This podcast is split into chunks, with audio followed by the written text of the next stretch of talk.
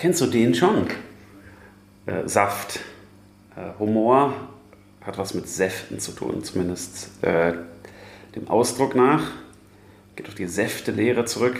Eine etwas kompliziertere Begriffsgeschichte, aber am Schluss geht es um Saft. Und äh, eine bestimmte ähm, Charakterqualität eigentlich. Äh, Humor in dem Sinne ist nämlich eigentlich die Eigenschaft eines, eines Menschen, auf bestimmte Art und Weise mit seiner Umwelt umzugehen. So ganz grob gesprochen. Aber viel genauer geht es auch nicht, weil es keine allgemein anerkannte Theorie des Humors gibt, auf die wir uns einfach draufsetzen können. Äh, selbst der Sprachgebrauch ist nicht ganz eindeutig. Äh, Humor kann eben als Eigenschaft eines Menschen verstanden werden. Es kann aber auch eigentlich als was verstanden werden, was irgendwie registriert wird, also mehr auf der Objektseite. Der Sense of Humor geht so in die Richtung, dass man einen, einen Sinn dafür hat. Und dafür will ich auch plädieren, dass Humor eigentlich ein Sinn ist, wie Sehen und Hören auch, äh, in dem irgendwas registriert wird. Nämlich äh, lustiges, komisches, absurdes. Und sozusagen unterschiedliche Menschen haben mehr oder weniger davon und registrieren auch unterschiedliche Sachen in diesem Sinn. Ähm, das, das scheint mir ähm, ein möglicher irgendwie phänomenologischer Ansatz dafür zu sein. Also der Humor als ja, Registratur. Mhm. Und äh, meinetwegen auch als Art und Weise, wie mit Situationen umzugehen. Und das erlaubt auch, die Verbindungen herzustellen, aber nicht zu eng zu knüpfen zwischen dann dem Witz und dem Lachen und dem Komischen, denn auch das sind natürlich Verbindungen, die sich irgendwie nahelegen, die aber theoretisch auch alle nicht so geklärt sind. Denn es ist klar, dass es Lachen gibt, was nicht humorvoll ist, mhm. sondern hämisch, gemein, Andererseits gibt es natürlich auch bissigen Humor, der so ein bisschen in die Richtung geht, sodass man schon sieht, dass die Alltagssprache erlaubt es nicht, das einfach so klar auseinanderzuhalten und die Theoriebildung geht irgendwie in ganz unterschiedliche Richtungen. Ähm, bis hin eben zum Lächerlichen, was mit Humor auch gar nichts zu tun hat, sondern zum Beispiel dann eher mit Geschmack. Also was als lächerlich zu registrieren, ist ja auch ein Geschmacksurteil. Dass man merkt, das ist gut oder das ist schlecht, das ist geschmacklos. Äh, und Lustigerweise findet man natürlich bei Platon erste Überlegungen dazu. Aber das sind nicht so sehr Überlegungen zum Humor, sondern eben zum Lächerlichen. Und äh, lächerlich machen sich zum Beispiel Menschen, die irgendwie ignorant oder ahnungslos sind oder machtlos. Und dann sind wir schon bei Aristoteles angekommen, wo sowas wie Humor eigentlich bestimmt wird als ja, Versuch der Überhebung, was dann bei Freud später auch eine Rolle spielt und so. Und in der Antike gibt es dann also auch verschiedene Ansätze zu. In der Antike gibt es natürlich auch schon sehr viel Humor. Mhm. Äh, die, die frühe Komödie in, in derberer oder etwas zivilisierterer Fassung. Äh, also das Phänomen ist klar, das gibt es und äh, auch von den Griechen als solches erkannt und auch von den Römern erkannt. Cicero schreibt auch dazu, dass Humor was ist, was passiert oder das Komische passiert, wenn bestimmte Perspektivwechsel vorgenommen werden. Also es gibt Überlegungen dazu aus der Philosophie, irgendwann kommt dann die, die Psychologie dazu, die Psychoanalyse, sage ich Humor als Abfuhr und so weiter und so weiter. Also es ist ein weites Feld ähm, mit vielen Phänomenen drin, die auch nicht so ganz klar abgegrenzt sind. Und äh, deshalb will ich den langweiligen theoretischen Vorbau damit jetzt auch beenden, weil er auch äh, ja, schwammig genug ist. Also man kann sich es eigentlich aussuchen. Aber ich finde die Vorstellung, dass Humor ein Sinn ist, indem man das registriert und manche Menschen auch und darauf kommt es mir eigentlich an, blind sind für bestimmte Formen der Komik. Das ist was, worüber wir, glaube ich, immer alle wieder stolpern. Ähm, ich zum Beispiel höre gerade endlich Werner Herzogs Autobiografie äh, von ihm selbst gelesen. Jeder für sich und Gott gegen alle. Und das ist vom ersten Satz an für mich unglaublich komisch und äh, lustig, nur ein bisschen wahnsinnig und ein bisschen absurd. Und, äh, aber da ist ganz viel Humor für mich drin. Andere Menschen in meinem Umfeld, denen ich es gezeigt habe, konnten das nicht so sehen. Und an der Stelle habe ich den Eindruck, vielleicht fehlt ihnen der Sinn dafür. Tatsächlich in so einem, in so einem Farbsee-Sinn. Mhm. Also das heißt, sie werden nach der Etymologie nicht richtig feucht. ja, genau. Oder zumindest nicht richtig balanciert ja, in ihren Säften. Ja, genau. Aber es hat natürlich auch irgendwie was Lächerliches, eine Folge über Humor zuerst mit so einer wirklich trockenen akademischen äh, Einleitung zu versehen, ja. ja. Äh, wobei ähm, du mich ja gefragt hast, ob ich den kennen würde. Und jetzt suche ich die Pointe, aber vielleicht ist es auch eine Form von Flachwitz. Jedenfalls hat es äh, tatsächlich dahingehend was äh, Lächerliches, dass äh, deine Pointe gesetzt ist, aber die Pointe jetzt so im Rauch, Raum schwebt wie äh, ein Flachwitz vielleicht. Ja. Und ein Anti-Witz. Ja, da, da kennst du, kennst du. Ich habe einen wunderbaren, eine kleine Hommage in unserer Hörerschaft, einen wunderbaren Flachwitz, der mir gar nicht so unpassend scheint in der Situation. Wie nennt man einen Räuber, der nachdenkt? Weiß ich nicht. Dieb. okay. okay. Sehr schön. Ja. ja. Mehr gibt es dazu, glaube ich, nicht mehr zu sagen. Aber ähm, um das nochmal aufzugreifen, ja, also gewissermaßen Humor als Detox-Saft äh, gegen die Bitterkeit des Lebens an der Stelle. Mhm.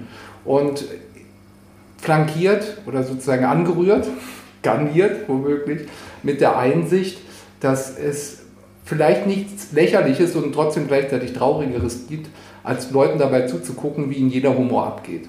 Mhm.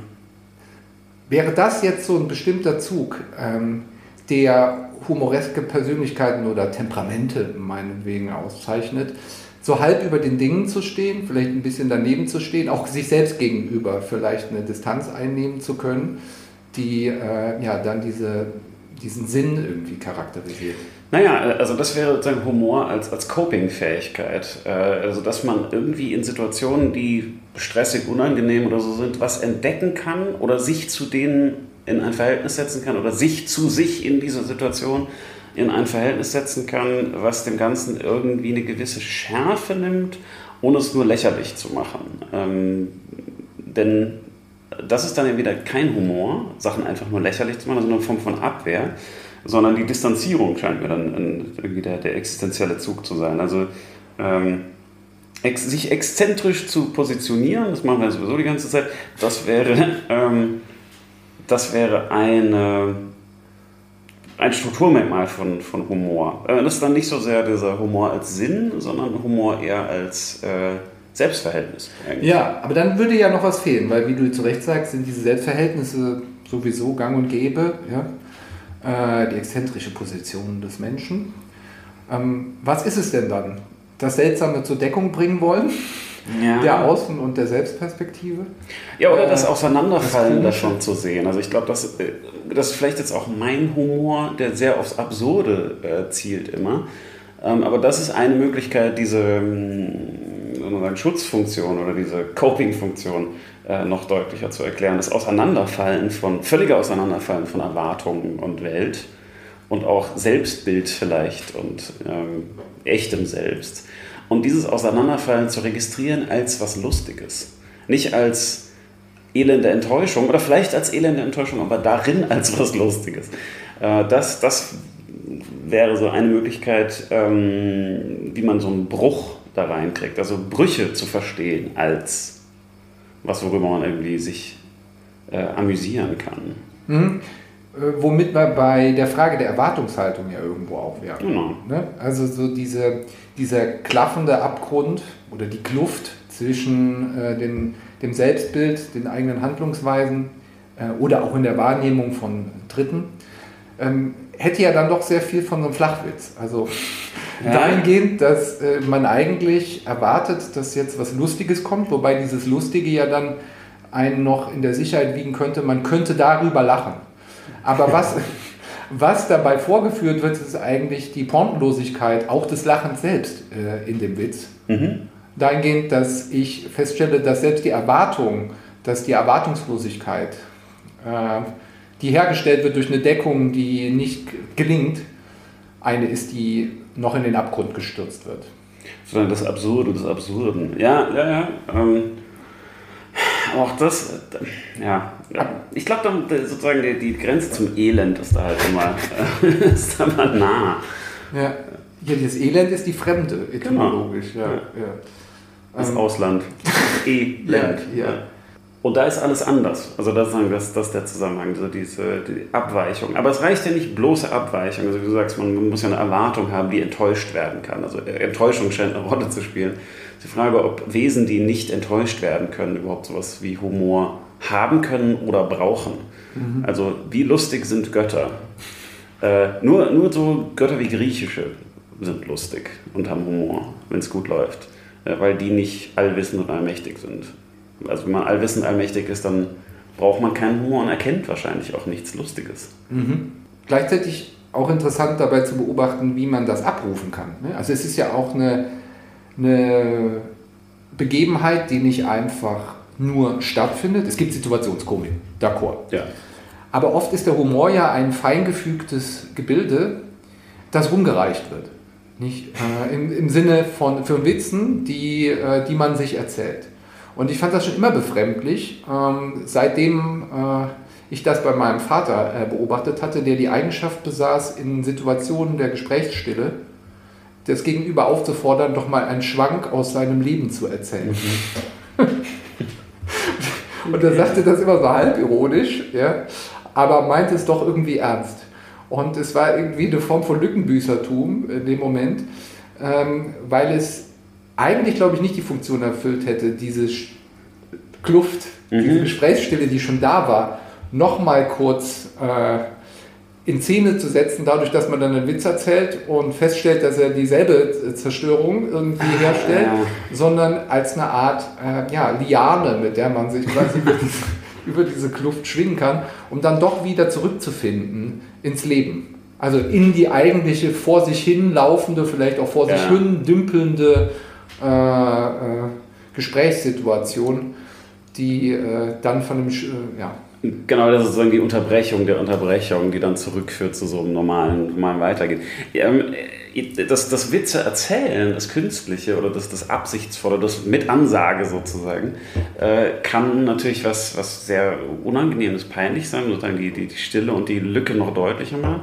Ich kann mich andererseits auch an, an Abende erinnern, die ganz gut funktioniert haben, ähm, wo die Leute dann, gut, bisschen Alkohol hat auch geholfen, aber äh, wo man sich so in so einen Rausch reingelacht hat, ähm, weil es wirklich auch gute Witze gibt. Nicht, dass ich jetzt welche erzählen wollen werde, ich kann mir auch keine merken, aber ähm, manchmal funktioniert das. Äh, und übrigens, funktionieren, nicht funktionieren, erlaubt eine Überleitung. Und zwar, äh, Kinder versuchen ja irgendwann Witze zu erzählen. Ja. Und viele davon funktionieren nicht. weil, weil ihnen der Witz am Witz noch nicht klar ist. Ja. Und das ist ein weiterer so ein Datenpunkt oder weitere, weiteres Phänomen, was mich denken lässt, es gibt da so einen Sinn, den man irgendwie trainieren kann, mhm. so wie man sehen und hören lernen mhm. kann. Lernen Kinder irgendwann, was eine Pointe ist oder nicht ist.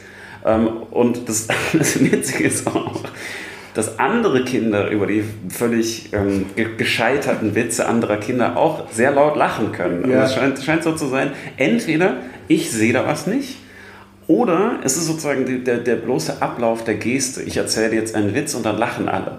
Und dass der Witz nicht witzig ist, spielt dabei keine Rolle. Ja, und gleichzeitig lacht man über diesen gescheiterten Versuch. Wenn man so daneben steht und das irgendwie ist ein anderes Lachen, ja, ist nicht sozusagen das äh, Einsteigen äh, in das Wohlsein, es ist eher so halb mitleidiges äh, ähm, Aufmuntern an der Stelle. Aber ähm, da ist was getroffen, glaube ich, mit deiner Charakterisierung. Ähm, weil es dann doch auch eine Tugend ist, äh, Witze zu erzählen. hört, hört. Äh, ein guter Witz. Ähm, aber was ich auch besonders witzig finde, ist eher abgründig, aber Leuten dabei zuzugucken, wie sie bei Witzen scheitern. Und diese Erfahrung, ja, das ist, ja, aber das ist äh, bei mir auch durch eine traumatische, quasi traumatisch, nicht, man kann das zum Trauma erklären, aber warum auch nicht mal das? Äh, wie, wie erzeugt man ein Trauma beim Witz erzählen? Mir ist es gelungen, äh, dahingehend, dass ich ähm, irgendwo einen Kinderwitz gehört hatte, irgendeinen Fritzchenwitz oder sowas. Mhm. Ja. Und ich hatte ihn aber nicht richtig memoriert. Also ich hatte aber doch irgendwie dieses vielleicht äh, übermütige Gefühl, ihn doch beherrschen und erzählen zu können. Oh und, und hatte dann, dann meinen Onkel. Ähm, äh, in der vollen Begeisterung irgendwie etwas mitteilen zu können, das vielleicht wirklich Interesse äh, hervorruft bei anderen Menschen, äh, angehalten und ihm erzählt, dass ich ihm jetzt einen Witz erzählen wolle. Ja, und dann war er zuerst in so einer pädagogisch freudigen Herablassung dazu bereit, äh, seine Arbeit zu unterbrechen und sich anzuhören. Aber während des Gesprächs wurde mir immer deutlicher, dass ich keine Porte habe. dass ich die Porte vergessen habe. Und, und so sah ich mich in der Situation wieder, den Witz unendlich auszudenken. Also das heißt, dauert irgendwas Langweiliges dazu zu äh, Während die Spannung. Ja, ja. Und gleichzeitig habe ich aber gemerkt, dass die Erwartung quasi langsam aber sicher sozusagen gekippt ist. Ja äh, in die innere Feststellung, dass er einfach jetzt nur seine Zeit verschwendet, aber auch irgendwie nicht aus der Situation rauskommt weil er ja irgendwie seinem Neffen dabei zuhören will, wie er einen stolzen Witz erzählt, wo wohingegen für mich die Show schon gelaufen war und ich einfach nur noch raus wollte aus dem ganzen Scheiß. Und das, die eigentliche witzige Auflösung wäre jetzt gegangen, wenn ich einfach verstummt wäre, er auch, und sich umgedreht hätte und auseinandergegangen wäre. Ja, genau. Und äh, seitdem habe ich quasi wirklich Fälle für diese Absurdität und ähm, kann genau darin dann äh, diese Flachwitzkultur äh, im Besonderen abfeiern. Ja? Sehe aber auch, dass da, glaube ich, ein bestimmtes, wirklich wesentliches Moment des Humors mitschwingt. Ja? Ähm, weil, weil es immer auch eine Unterbrechung ist ja. äh, der, der Gepflogenheiten und der Selbstverständlichkeit ja? und auch der Kommunikation, die stattfindet. Und das müssen jetzt nicht nur Witze sein, die darauf exakt abzielen, mhm. ja? sozusagen äh, schmutzige Witze oder sonst was, die gerade Stereotypen aufleben lassen, um äh, sie zu genießen äh, in so einer seltsamen Form von Distanzierung, die mhm. aber dann doch irgendwie eher postironisch ist, äh, in dem Sinne, dass man es dann doch perpetuiert. Ja? Aber ich will das gar nicht verdammen. Es gehört dann irgendwie auch dazu, äh, bis hin zu englischen Comedy-Programmen und äh, Career Enders, die auch ihre Qualität haben, wie ich finde. Aber äh, diese Ambivalenz in dem Witz selbst, ja, die, glaube ich, eine Solidarität nur dadurch herstellt, dass man eigentlich weiß, dass das, was da verstanden wird in dem Witz, etwas ist, was einen auch irgendwie in die Schwebe versetzt nichts Langweiligeres als Witze, die wie so wechselseitige Schulterklopfer funktionieren, weißt du? Mhm. In der wechselseitigen Vergewisserung, dass man das durchschaut hat. Ja? Oder, oder Leuten vorzurechnen, dass sie die Pointe verfehlt haben. ja, so, ja, okay. So. Das ist irgendwie ein Kategorienfehler, ja. weil es zeigt, äh, dass der eigentliche Humor äh, gar nicht vorhanden ist sondern es dann wie um so eine Aufsageübung geht. Genau, ja. Also äh, aber das ist eben der Witz als soziale Geste. Ist. Genau, ja. der Witz als soziale Geste, nicht als, ähm, nicht als Witz sagen, oder als, äh, als Ort von, von Humor. Äh, also mir scheint eben das Absurde auch immer das Lustige zu sein. Ich meine, das, was du beschrieben hast, ähm, ist ja schon auch so Python-esque. Also Monty Python ist dann genau lustig, wenn sie diese absurden Situationen erstellen, was sie die ganze Zeit machen. Und äh, das Absurde dann durchgeführt wird und die Unterbrechung und so. Und dann macht man weiter. Und dann gibt es ja das Phänomen, dass es dann irgendwann nicht mehr so lustig ist. Und zwar einfach, weil man sich daran gewöhnt hat. Und dann mhm. ist das Absurde ja das Erwartete und deshalb nicht mehr lustig. Die endlose Wiederholung wird dann wieder lustig, weil, sozusagen die, die Enormität der ewigen Wiederholung dann wieder absurd ist. Das heißt also, da, da steigert sich das Absurde dann wieder. Und äh, das funktioniert auf vielen verschiedenen Ebenen. Also ein, ein Genre, für das ich furchtbar anfällig bin, äh, sind ja Neusynchronisierungen. Also den Lord of the Weed, sinnlos im Weltraum, solche Sachen.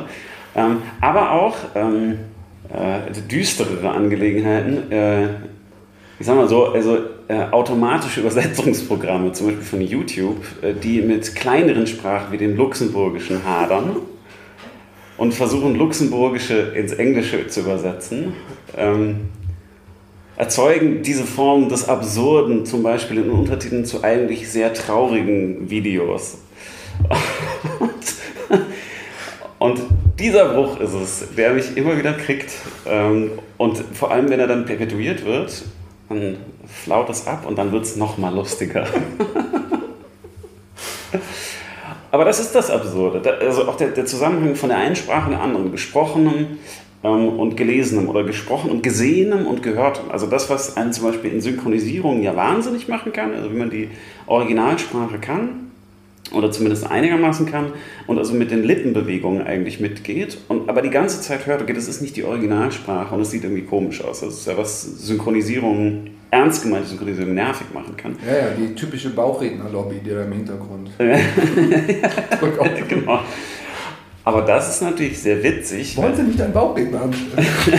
ja, genau. Das ist natürlich witzig, äh, wenn äh, die Diskrepanz genutzt wird ähm, und halt das, das eigentlich Gesehene und Erwartete überhaupt nicht zu dem passt, was dann kommt. Sei es jetzt in, in Sprache oder Text.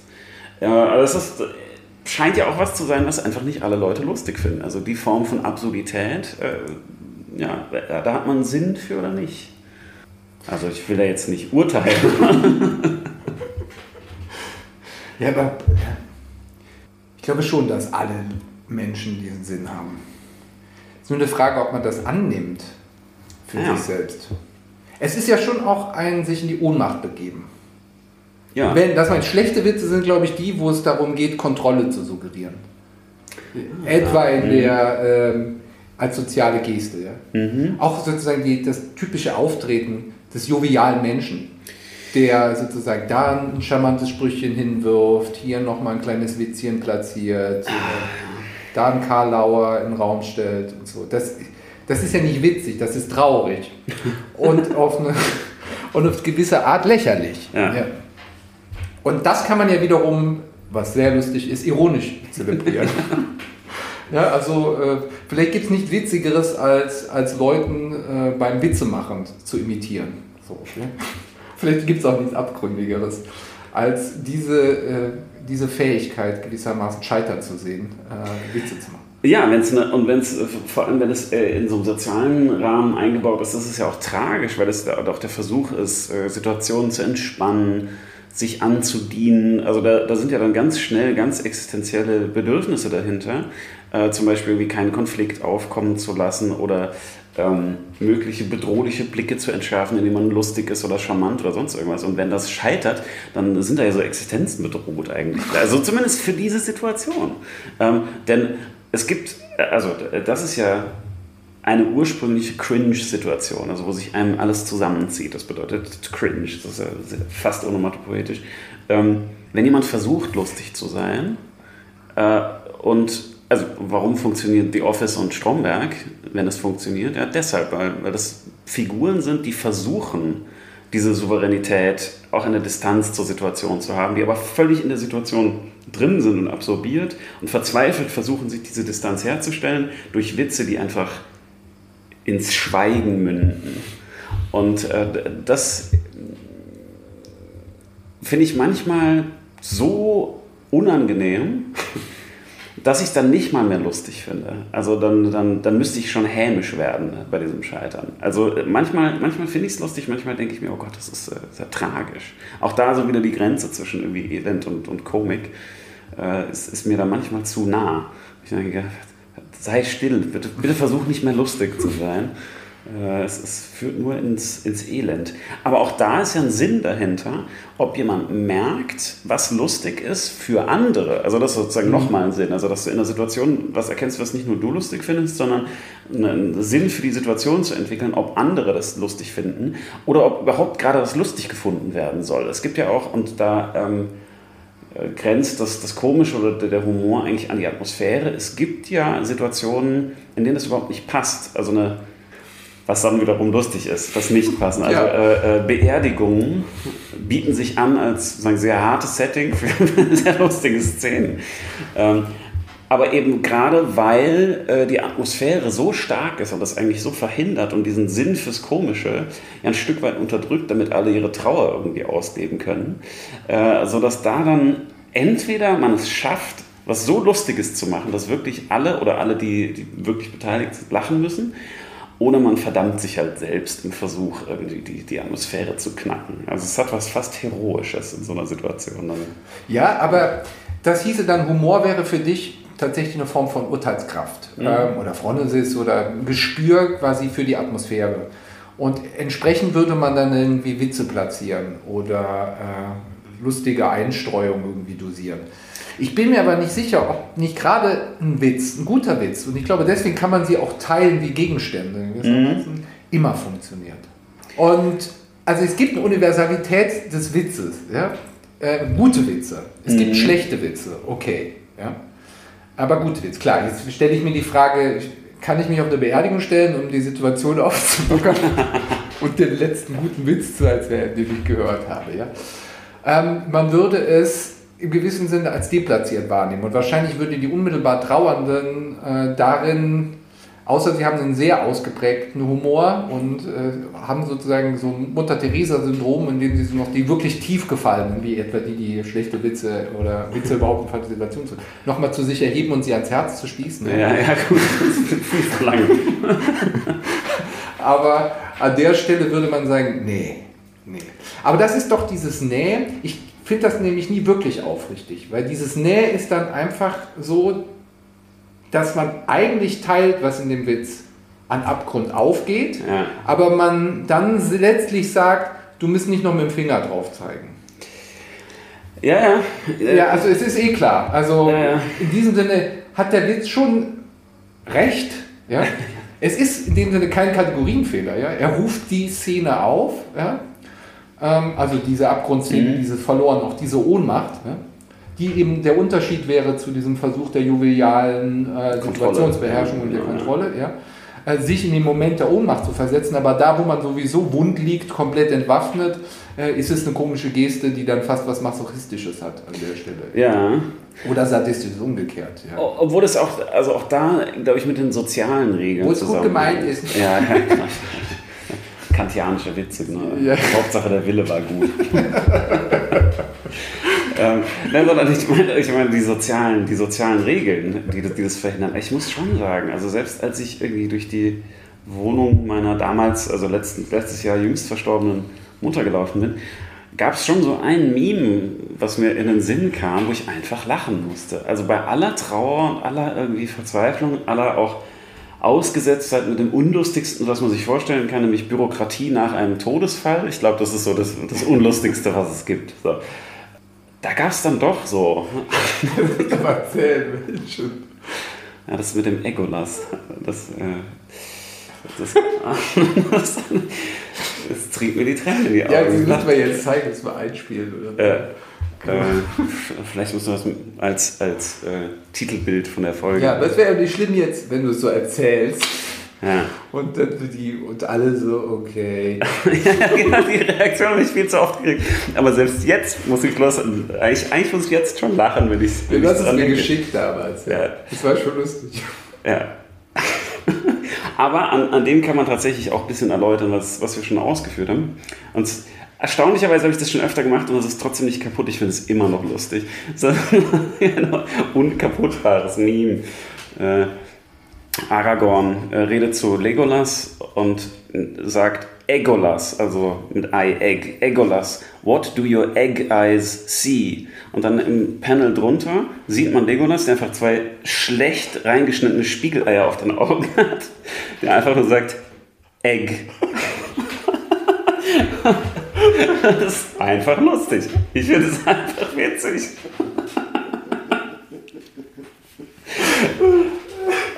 Und es funktioniert halt. ja, auch im Angesicht des Todes. Egg. ja. Und ich, ich kann nur betonen, es funktioniert auf vielen verschiedenen Ebenen. Da passieren ganz viele Dinge. Ja, okay, dann erläutere.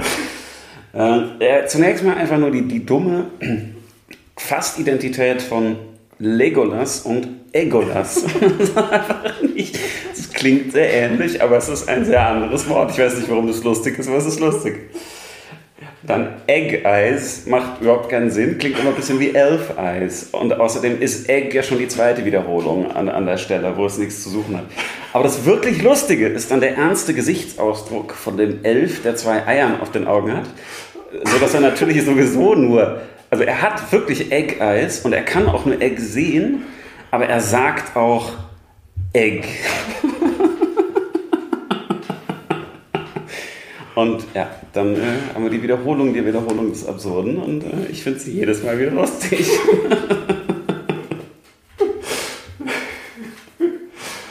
das, denk, das denkst du dann vom offenen Grab deiner Mutter.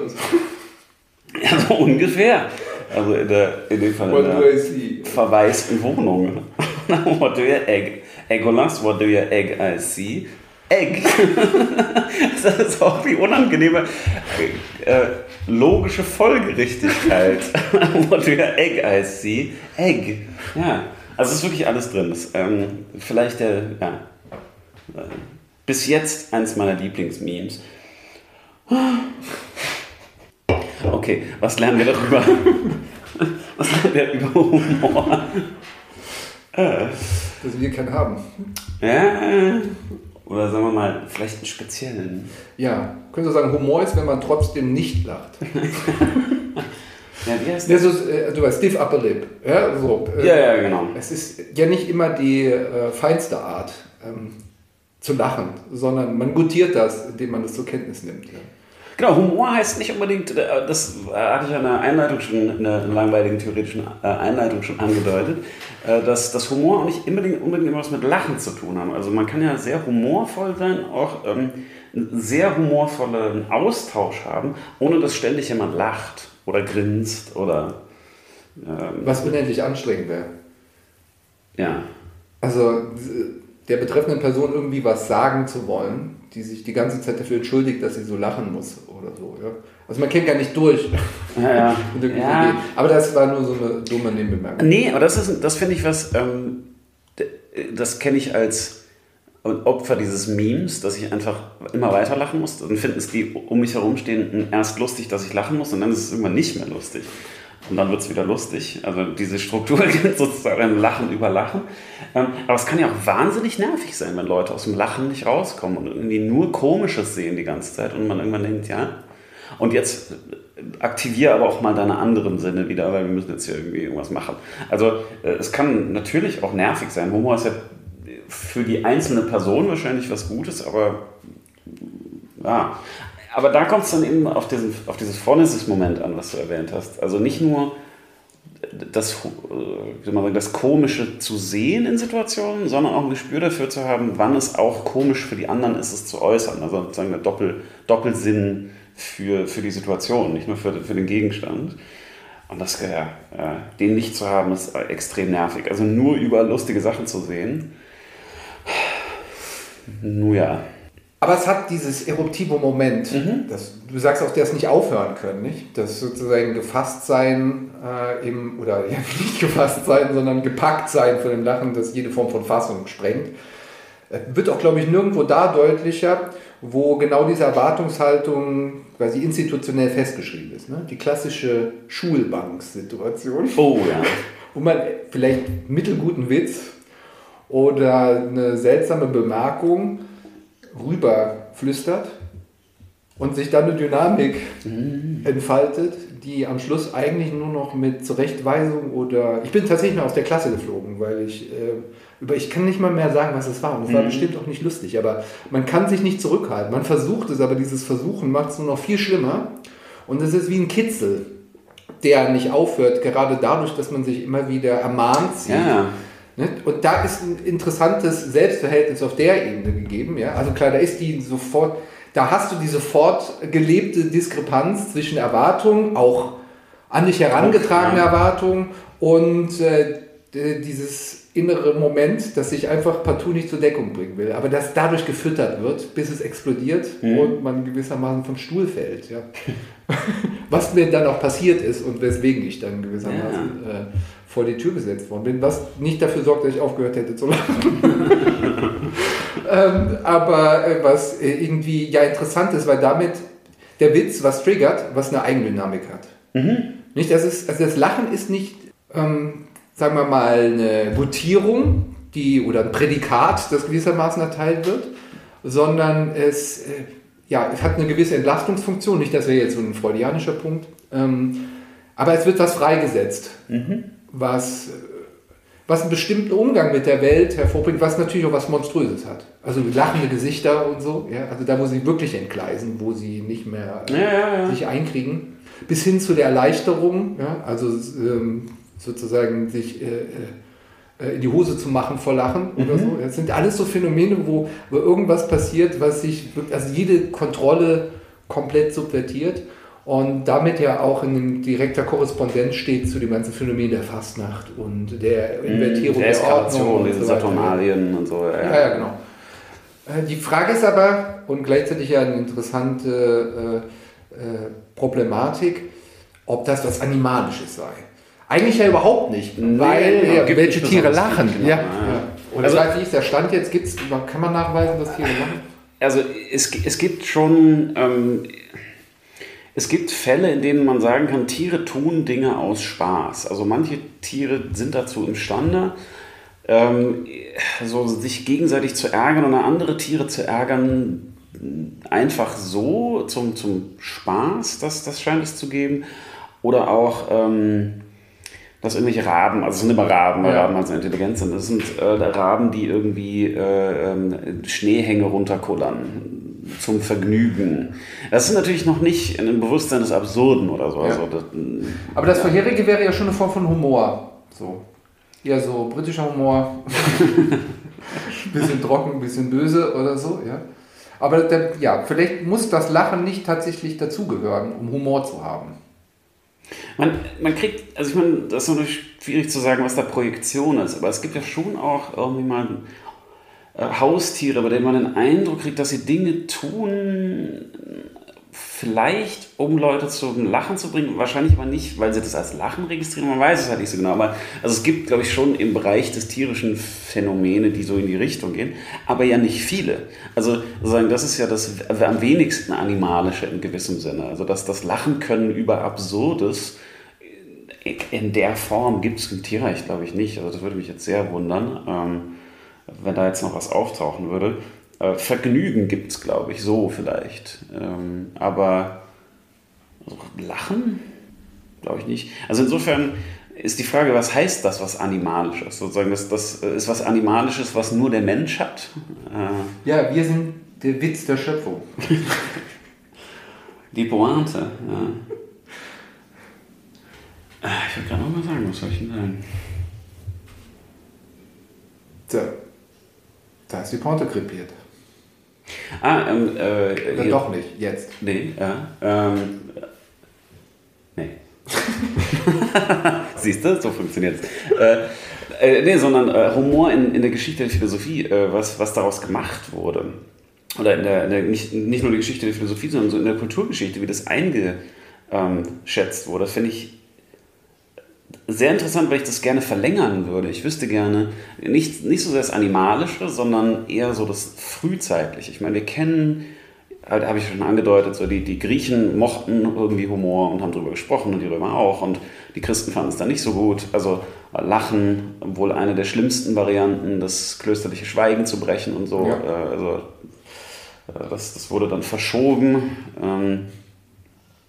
Während, glaube ich, die griechischen Götter, es gibt ja das, das homerische Lachen, da gar nichts gegen haben.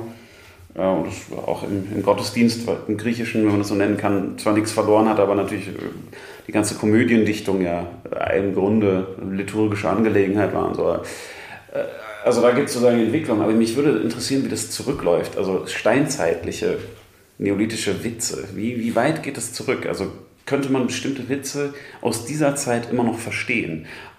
Beziehungsweise wissen wir, wie, wie humorvoll waren die Babylonier oder so. Also das sind so, wahrscheinlich kann man dazu sogar noch was sagen, aber wenn man weiter zurückgeht, fehlen einem natürlich irgendwann die Quellen.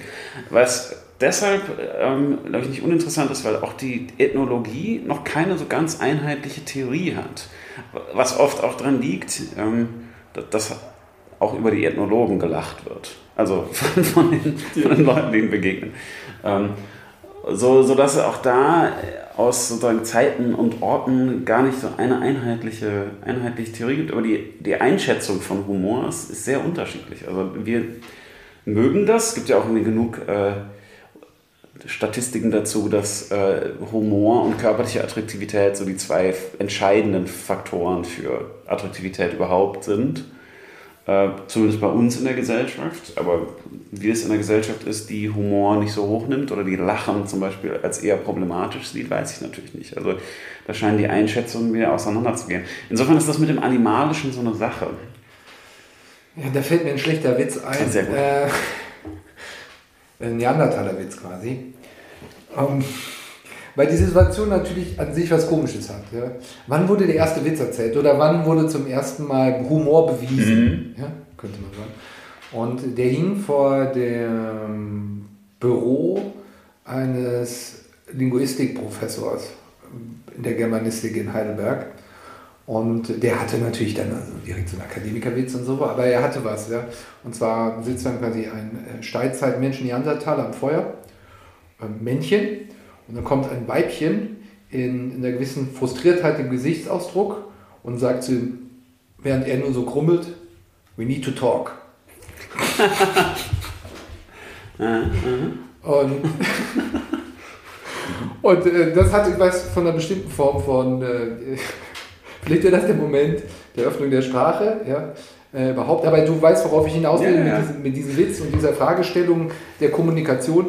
Ich meine, es gibt ja nichts Stumpferes als äh, jetzt so eine Horde von äh, äh, steinzeitlichen Jägern, ursteinzeitlichen Jägern irgendwie vom Feuer versammelt zu sehen und in diese Geste zu verfallen, ja, ähm, sich absorbieren lassen im Blick die man ja immer noch an sich selber beobachten kann. Mhm. Und das Interessante ist, dass diese, diese Fixierung gerade durch das Erzählen an der Lagerstadt gebrochen wird. Ja? Also, ja, äh, dass da so eine gewisse Form äh, aufgeht, die ähm, vielleicht den Humor auch kenntlich macht, als das eigentliche Movens, das zumindest eine Teilsouveränität erobert gegenüber einer Fixierung. Ja. Ja, wie überhaupt ja, Intelligenz einfach ein Bruch ist, glaube ich, des Automatismus und des Instinkts.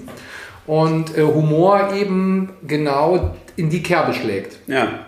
Also Erwartungen zu brechen, aber das auf eine viel, ähm, könnte man geradezu sagen, tragische oder äh, dramatischere Art und Weise, indem bestimmte Handlungsabläufe vorgeführt, imaginär sozusagen eröffnet werden und sie dann aber wieder in sich zusammenfallen zu lassen. Ja? Wie so ein kurzes Aufknospen einer alternativen Wirklichkeit.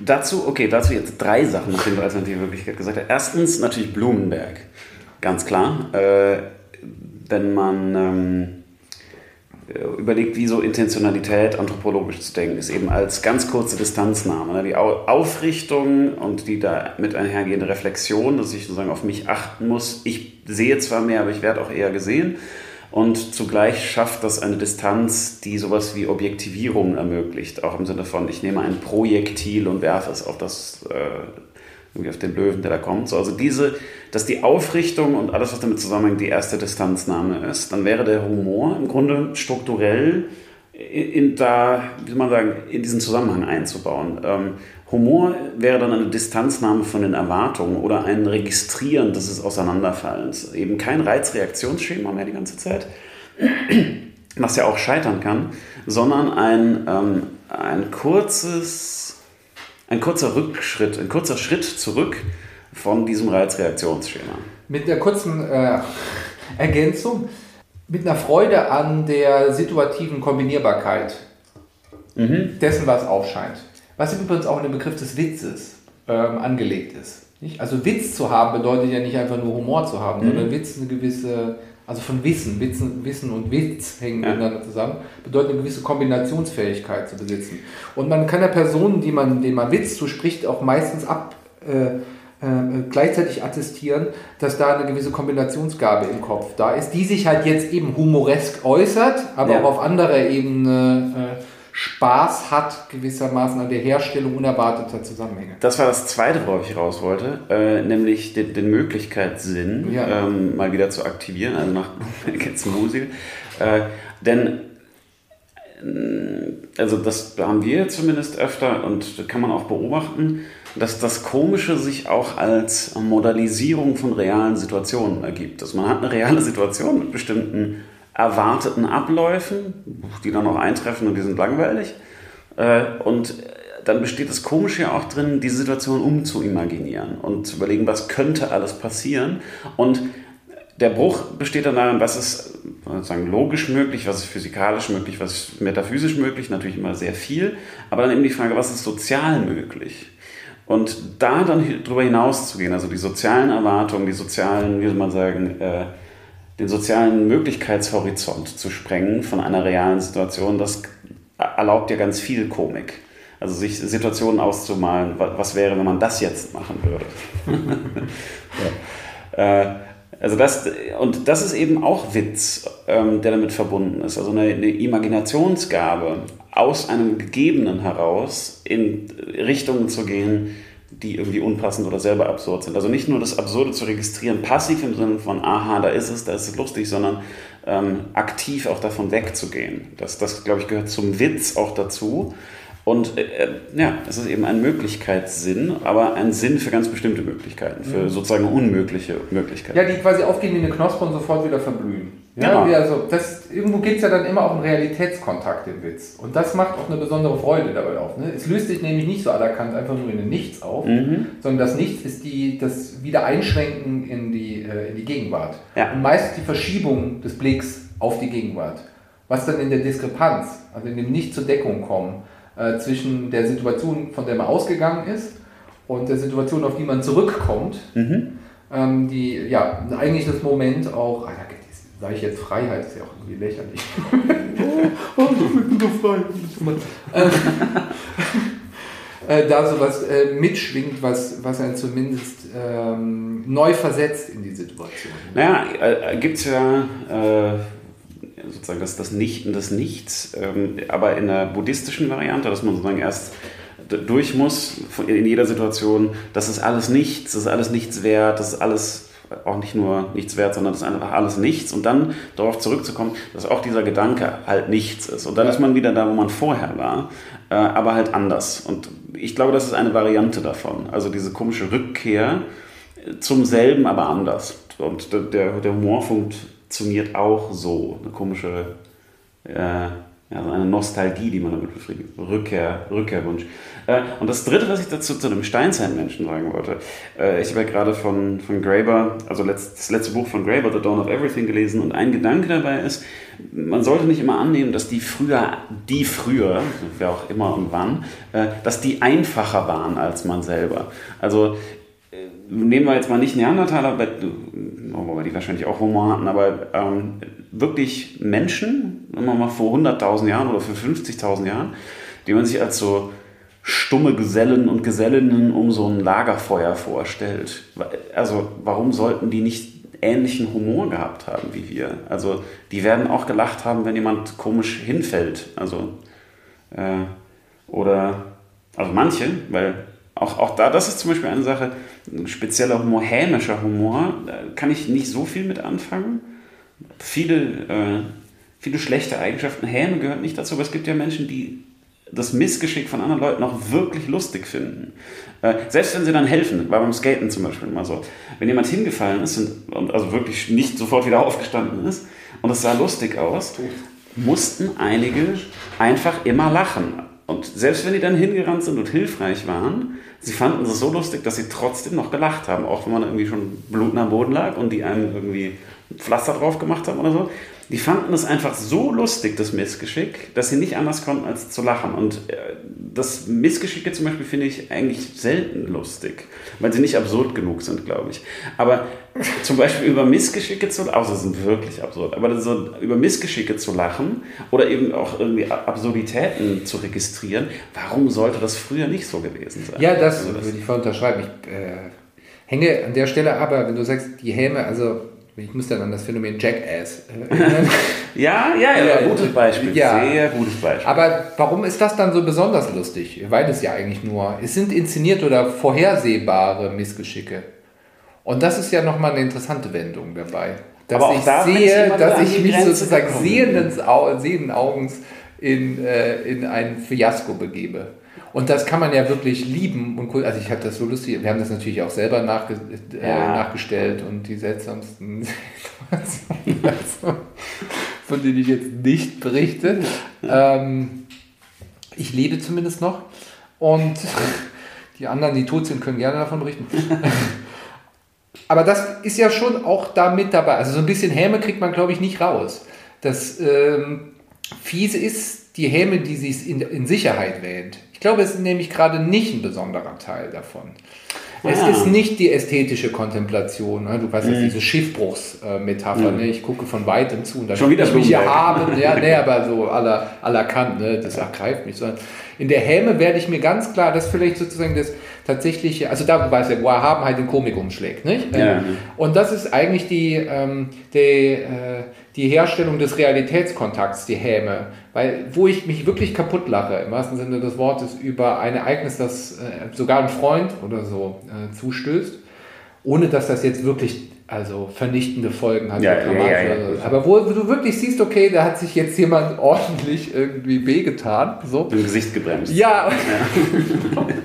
und man dann trotzdem merkt, dass man jetzt innerlich so lachen muss, dann ist das nicht ein Verlachen oder ein Übereinlachen, sondern es ist irgendwo auch in diesem Moment ein Lachen über die Situation, die genauso auch einem selber hätte passieren können. Mhm. Das macht sie ja so absurd, dass es eben aus der Situation heraus äh, eigentlich kontingent ist, dass es jetzt den oder die trifft. Ja. Aber das scheint mir in dem Sinne keine Häme zu sein, dass zur Häme das Auslachen eben dazu gehört. Also äh, es gibt schon sozusagen ein Lachen über Missgeschick. Da ist das nicht Auslachen mit dabei. Du genau, kannst nicht anders, als sich dann quasi darüber äh, ja. Äh, kaputt lachen. Das ist ja interessant, wenn du, dass du sagst, der Realitätskontakt ist dabei. Ja, weil gleich ist das ja, ja auch im Normal, also normalerweise begleitet von dann äh, einer, äh, einer Zuneigung. Also es gibt so ja, also keine Ahnung, wenn ich, mich, wenn ich daran erinnere, wie irgendwie mein Sohn sich in manchen Situationen gelatzt hat.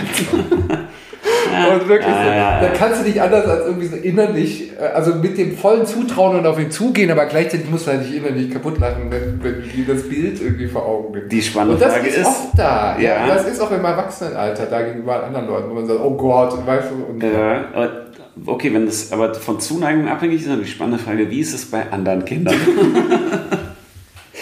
Weil das, dann, da sind wir jetzt bei der da waren wir jetzt auch schon ein paar Mal, aber können wir jetzt mal explizit machen, das sind wir so beim dunklen Humor. Und wann wird Humor dunkel? Äh, was meint man damit? Oder schwarzer Humor? Ähm, was ist das für eine Unterteilung, ähm, die da gemacht wird? Man sagt, oh, das ist was, worüber man nicht lachen darf. Also gibt es schwarzen Humor eigentlich nur, weil es irgendwie so eine Moral gibt, die sagt, über bestimmte Sachen darf man nicht lachen? Weiß nicht. Ja, also, weil das, das wäre so ein extremer Fall. Man sagt, man guckt irgendwie einem fremden Kind, zu, zu dem man keinerlei elterliche oder freundschaftliche Zuneigung hat, sondern höchstens so generelle Mitmenschlichkeit oder so oder so elterliches äh, Beschützungsbedürfnis, aber das dann auch nicht stark genug ist, um das Lachen zu verhindern. Äh, man also du meinst so einfach Genpool-Konkurrenz? Ja, ja, genau, Konkurrenzverhältnis. Äh, und man sieht, wie, wie das irgendwie auf lustige Art und Weise stolpert das geht ja sozusagen gar nicht, weil Kinder sind ja besonders irgendwie schutzbedürftig und, und so. Aber äh, warum ist das irgendwie besonders schlimm? Also man tut ja nichts. Man findet es ja nur lustig. Nein. Ja. ja, weil da irgendwie was passiert, was natürlich die Eltern, da wo du sie selber nicht mit Humor reagieren siehst, zumindest ansatzweise, in Angst und Schrecken versetzt. Mhm. Das ist einfach die besondere Rücksicht, die Eltern äh, wechselseitig walten lassen mit Blick auf ihre Hysterie und äh, ihren Kontrollzwang. man versteht sich, man kennt es. genau. Stille Solidarisierung. In der Hoffnung darauf, dann auch Lizenz zu haben. Irgendwie. Aber trotzdem, ich will nicht mhm. leugnen, dass es Helme gibt. Es gibt Helme. Und das kann auch sehr böse sein. Und er hat aber das, nicht das geht ins Dunkel über. Ja? Es trübt das so ein bisschen ein, definitiv. Ja? Es ist kein Lachen mehr mit jemand anderem, es ist ein klares Lachen über.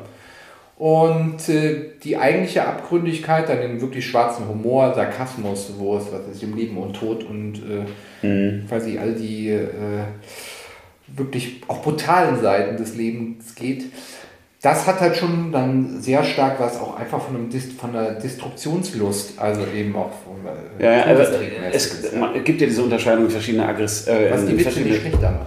Nee, ja, aber das, genau, das finde ich eine spannende Frage, weil es, es, gibt, es gibt Witze. Das macht sie böser, aber das macht sie nicht schlechter. Ja. Genau, aber äh, die, die Boshaftigkeit macht den auch nicht unbedingt witziger. Also geht beides. Also es gibt ja, sozusagen so schwarzen Humor, der im Grunde nichts anderes ist als Verachtung. Ja. Ähm, die Pointe muss halt da sein. also, schwarzer Witz kann so schwarz sein, wie er will, Hauptsache er ist witzig.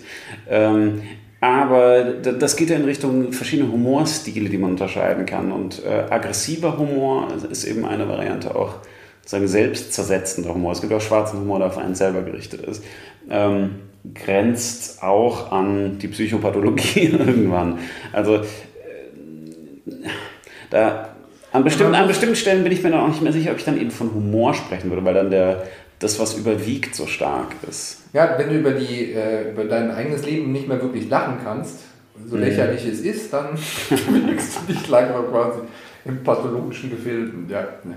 ja. Ja, oder wenn du, wenn du dich für zu lächerlich hältst. Aber das hat eben dann mit Humor in gewissem Sinne nichts mehr zu tun, sondern dann ist sozusagen eine verzerrte Wahrnehmung. Also sich selber nicht zu ernst zu nehmen, ist, glaube ich, eine Humorfähigkeit, also sich selber in seinen lächerlichen Seiten zu sehen. Aber sich selbst dann nur noch lächerlich zu sehen, hat dann mit Humor auch nichts mehr zu tun. Nee, eben, ja. ähm, was bedeutet, dass dieser Sinn für Humor offenbar irgendwie eingefasst sein muss von anderen Sachen, damit er irgendwie nicht äh, auf einmal umschlägt in, in, in sowas wie, wie Selbstzerstörung. Oder? Ja, es hat auf jeden Fall auch eine Selbstwertqualität, Humor. Mhm. Ja, es ist nicht einfach nur das Zerschlagen ähm, irgendwelcher Erwartungen. Es ist ja. das Necken äh, bestimmter Selbstbilder, Fremdbilder, Erwartungen, Wünsche, Hoffnungen, Ängste und hat darin auch was Stimulierendes und vielleicht auch Affirmatives. Ja.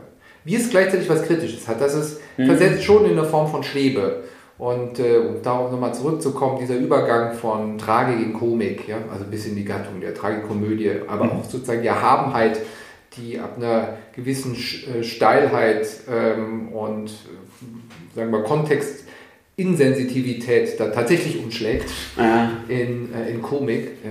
Unfreiwillige Komik dann allerdings. Ja, ja, genau. Das geht auch umgekehrt, glaube ich, mit Blick vom Humor, der dann doch auch ins äh, Erhabene, ähm, zumindest was sozusagen den Erhabenheitsbegriff der Selbstbestätigung in der mhm. Erhabenheit im Sinne der Souveränität des Subjekts über die Situation hineinspielen kann. Es ist ein kleiner Triumph über die Abstrusität, die Absurdität, indem man sie matcht. So, ja und äh, sich damit identifiziert und sich trotzdem irgendwie raushält, so gleichzeitig. Ja.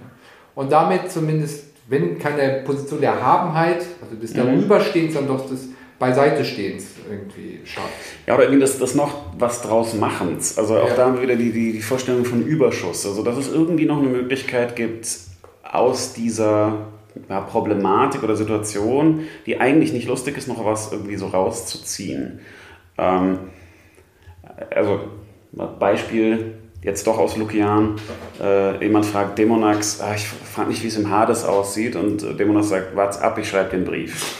Und das ist ein harmlos, Scherzchen. Ähm, aber das ist der, der Umgang damit. Okay, wir werden sterben, ist eigentlich nicht lustig, äh, aber man macht noch so ein, man macht irgendwie noch so einen Zug draus und gibt dem Ganzen noch mehr, ohne unbedingt ähm, das, das Problem irgendwie zu lindern oder so oder wegzumachen, aber einfach noch einen Schritt weiter zu gehen oder irgendwie noch, ein, noch irgendwie was dazu zu machen. Auch da ne, ist ein äh, Bewusstsein für die Möglichkeiten, die man hat, äh, als, äh, als Antwort auch. Also der Möglichkeitssinn, also das Humor ja auch, ähm, wie du auf Aussagen oder Fragen oder so reagierst. Du kannst sachlich reagieren, du kannst ironisch reagieren, kannst sarkastisch reagieren, kannst gar nicht reagieren. Oder es gibt eben so eine Reichweite an eventuell lustigen Sachen, die man sagen kann. Und die muss man aber sehen. Und äh, manchmal ist es ja so, dass Witze so da liegen. Also nehmen jemand sagt irgendwas und äh, man sieht richtig, okay, man, eigentlich müsste man jetzt nur die Frage stellen und dann ist es komisch. Dann lacht irgendwie der Raum und oder Spannung entlädt sich oder sonst irgendwas. Und manche sehen das, manche sehen das nicht. Und das äh, führt wieder zurück zu dieser Vorstellung von, von Humor als Sinn, dass man irgendwie in Situationen das als Option sieht. Was kann ich tun? Das ist eine Handlungsmöglichkeit eigentlich. Und man sieht, wie man noch sozusagen, ob man das Lustige anlockt hat bei den Antwortmöglichkeiten. Soll ich nur ein Schlusswort bringen? ja. Egg.